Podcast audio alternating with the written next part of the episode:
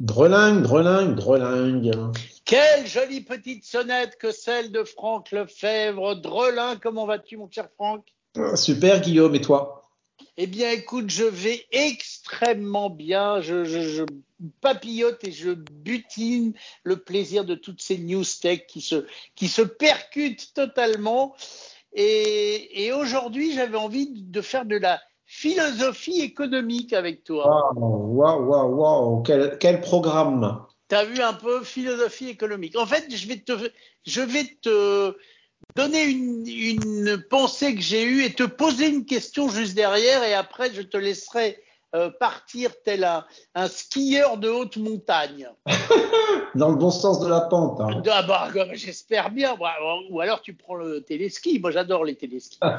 J'ai toujours été fasciné par cette technologie. Alors voilà, je t'explique. On entend énormément beaucoup parler en ce moment de chat GPT, on entend énormément parler, on commence à entendre parler de Bard, la, concurrence signée Google.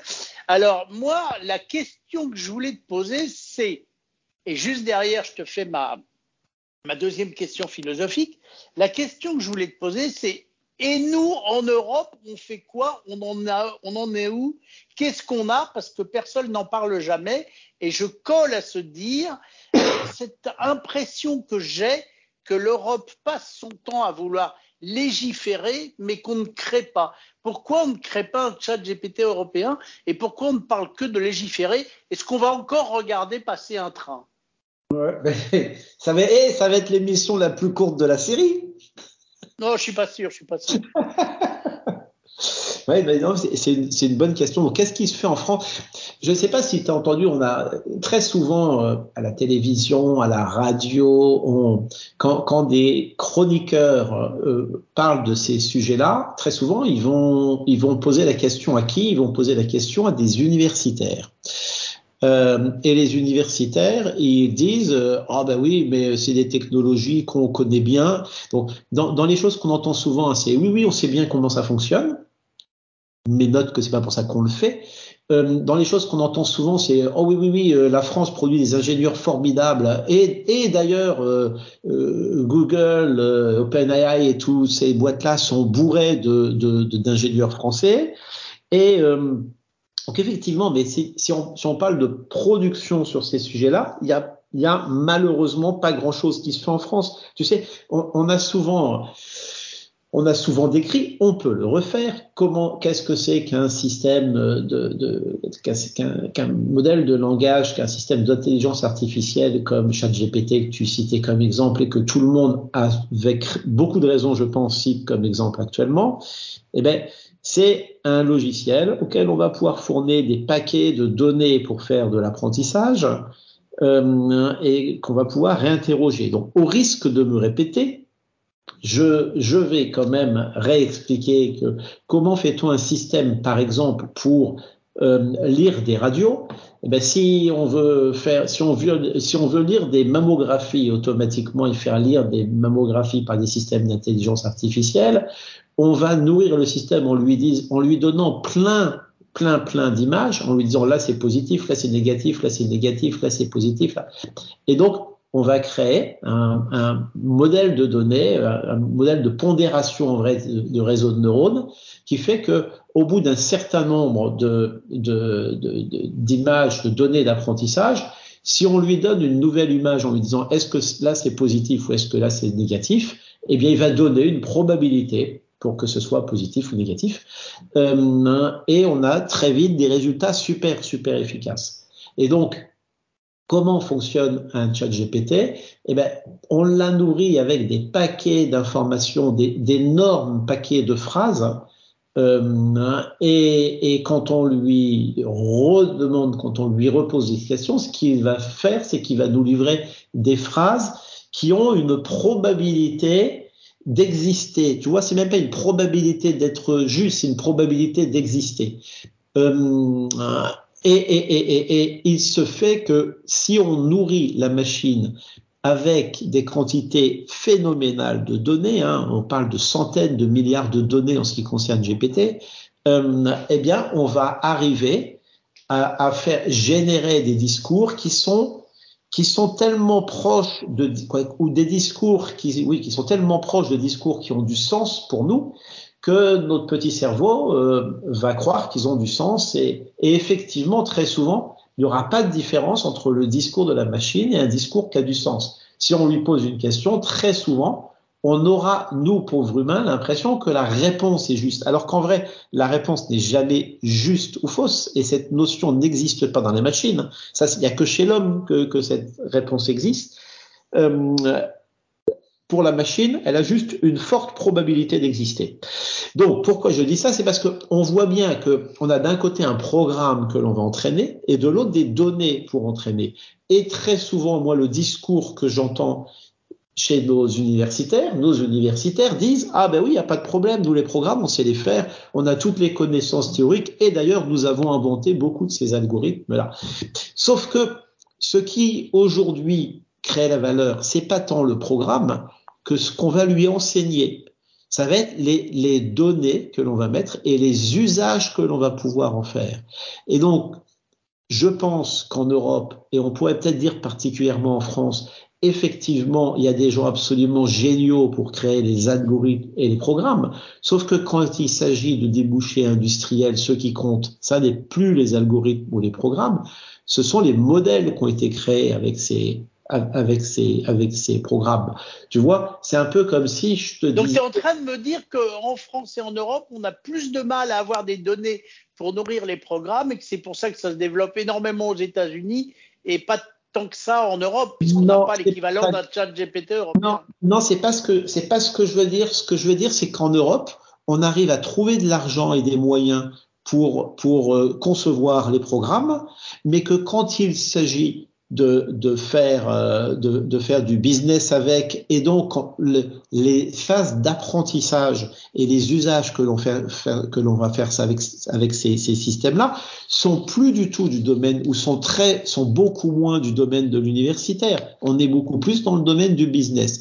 Et aujourd'hui, force est de constater, hein, c'est juste, je regarde et je constate que en Europe et en France, on se fait actuellement quasiment rien. Pourquoi? Rends-toi compte que euh, donc les, données sont complètement confidentielles, mais euh, euh, mais aujourd'hui on considère que OpenAI a dépensé des centaines de millions de dollars ou d'euros, hein, on plus, la différence n'est pas si grande, pour pour entraîner les machines, pour prendre les données, pour utiliser des gens qui vont fournir ces données à ces machines, pour avoir des machines d'une puissance qui permettent de calculer ces modèles, etc., etc.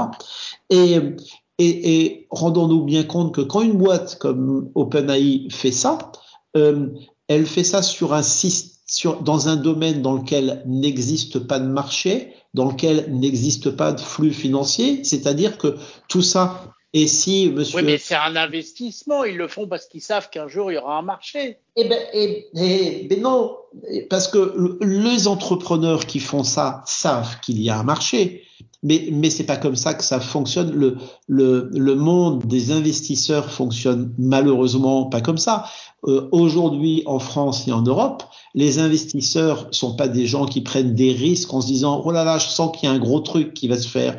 Mais ce qu'ils font, ils te demandent tous de démontrer que ce que tu fais a un modèle économique, un modèle économique qui est, qui est établi et démontré. Et donc, innover sur ces domaines-là est pas très compliqué. Quand je dis au niveau technologique, je pense que nous savons parfaitement le faire.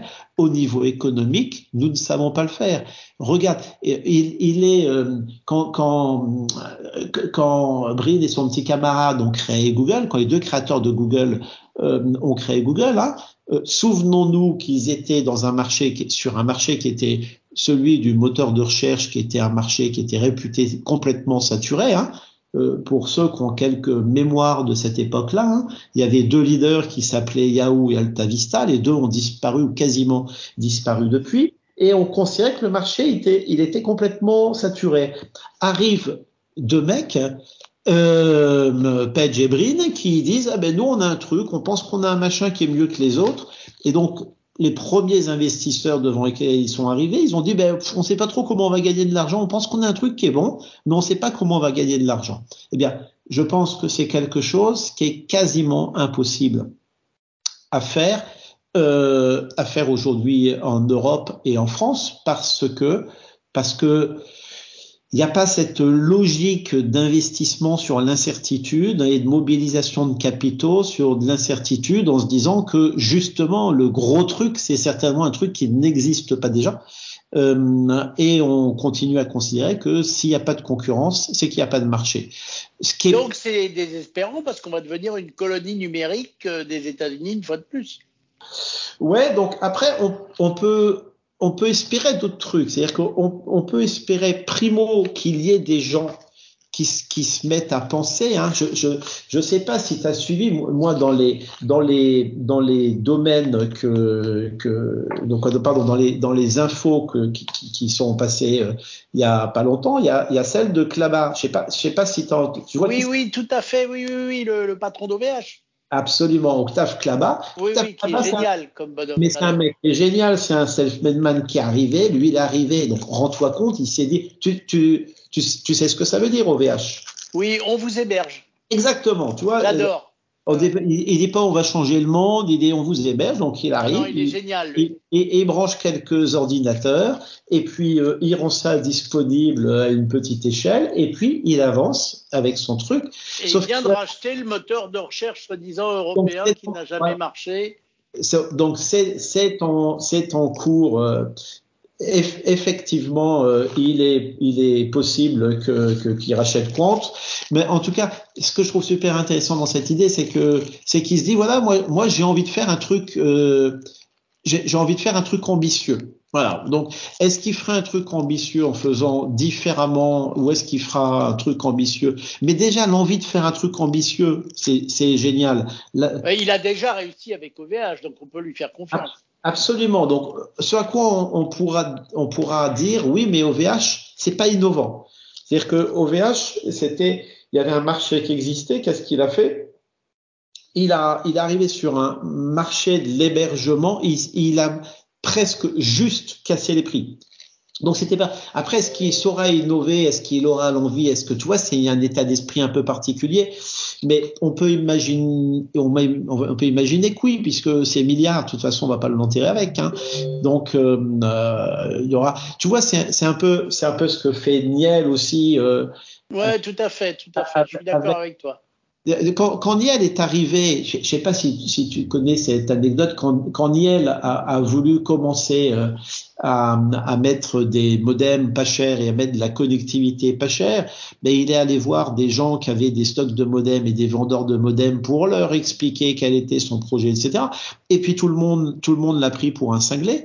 Donc qu'est-ce qu'il a fait? Ben il a fabriqué son produit, il a fabriqué sa première Freebox avec et, et ça semble normal aujourd'hui. En vrai, il y avait une vraie innovation, c'est-à-dire que euh, le type prend le risque, par exemple, de fabriquer du matériel spécifique pour son usage. Il faut savoir qu'en France, si demain tu cherches des capitaux pour créer une entreprise et que ton entreprise, une entreprise qui fabrique du matériel, mais tu as déjà 95% des portes qui vont se fermer, pourquoi? Parce qu'on dit oh là là, mais le matériel c'est dangereux. Non non, ce qu'il faut faire c'est des applications mobiles parce que les applications mobiles, hein, c'est pas compliqué. C'est et donc tu vois, ce, ce, je pense que ce qui nous manque et ce que je regrette, c'est cette espèce d'audace, c'est cette espèce d'envie d'aller sur Mars, qui est, qui est peut-être une idée complètement con. Mais, mais, Dieu sait que je suis d'accord avec toi. Voilà. Et c'est pour ça que le, le, deuxième volet de ma question, c'était est-ce que en France ou en Europe, c'est pas malheureux qu'on quand on entend nos politiques, ils passent sa vie à dire qu'il faut légiférer. Alors sur certains trucs, oui, sûrement, mais ils parlent que de ça. Tu les entends jamais dire il nous faut un champion européen du cloud, il nous faut un champion européen de l'IA, il nous faut non, ils veulent légiférer et, je me dis qu'on va prendre un retard fou à, à n'avoir que cette vision politique. Oui, mais, mais, tu as raison. Tu as raison. En France, par exemple, le subventionnement de l'innovation se fait beaucoup par des appels à projets. Donc, ça permet, c'est sous, sous, sous, sous, un tas d'angles, c'est super intéressant. Le principe d'un appel à projet, hein, c'est que un, un organisme, un, un, ministère très souvent ou assimilable, un organisme public va dire euh, tiens euh, on pense qu'il faut développer donc prend l'intelligence artificielle donc on va on va créer un appel à projet euh, où on va dire, tiens, si vous avez un projet dans, dans tel secteur, eh ben, on va pouvoir subventionner une partie de votre projet. Donc, qu'est-ce qui se passe une fois, une fois que cet appel à projet est publié? Eh bien, tu as des laboratoires, des entreprises qui vont pouvoir faire des réponses, constituer des très gros dossiers et soumettre les très gros dossiers. Et puis ces très gros dossiers, ils, ceux qui vont être retenus vont, vont être subventionnés. Donc ça marche bien pour un tas de trucs et je pense que c'est une très bonne idée pour des choses comme l'industrie. C'est une très, c'est une très bonne idée pour des choses qui ne sont pas complètement disruptives. Mais le principe même de l'appel à projet, il consiste à dire oh là là, il y a, y, a, y a, des choses qui se font dans tel domaine, donc on va vous aider à les faire. C'est pas du tout de dire ben, arrivez avec des idées complètement cinglées et puis et puis on va vous aider à les réaliser. Tu, vois, c'est-à-dire que j'aurais tendance à dire que c'est presque déjà trop tard, en tout cas que ça n'est pas adapté au financement de choses vraiment innovantes. Euh, à nouveau, aujourd'hui, ça semble évident à tout le monde que des activités comme celle d'OpenAI ont des potentiels économiques absolument gigantesques. Il y, a, il y a cinq ans, je pense, c'est même absolument certain, il y aurait eu très peu de gens pour miser sur ces trucs-là.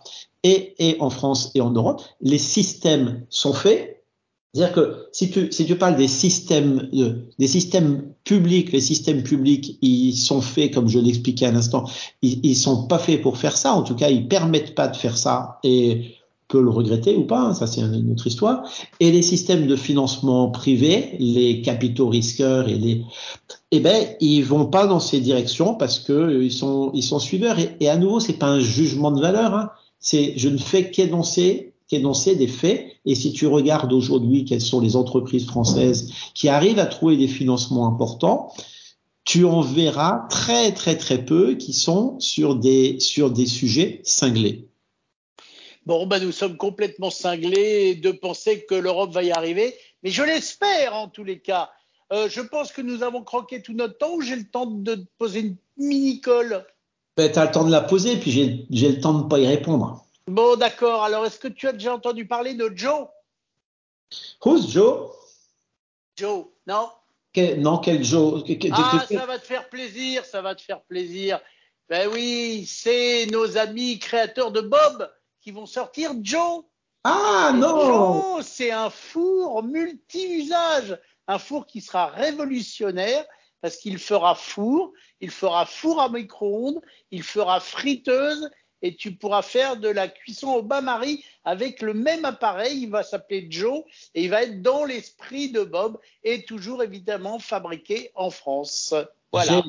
Eh bien, génial. Donc, on peut rappeler, c'est Dantec qui, qui fait ça. Voilà, exactement. C'est Dantec qui fait ça. Il va, il va sortir à la fin de l'année.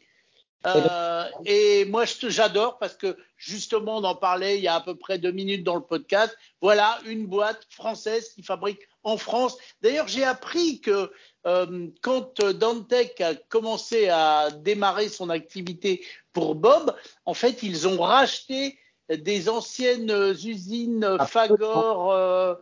Euh, il y a une autre marque, je, je l'ai sur le bout de la langue euh, Brand Fagor. Non, c'était pas Brand. Enfin bref, il y avait Fagor dans le lot et ils ont racheté l'usine. Ils ont repris une grande partie des salariés qui avaient le savoir-faire de faire des lave-linges et des lave-vaisselle. Et c'est là-dessus qu'est né Bob.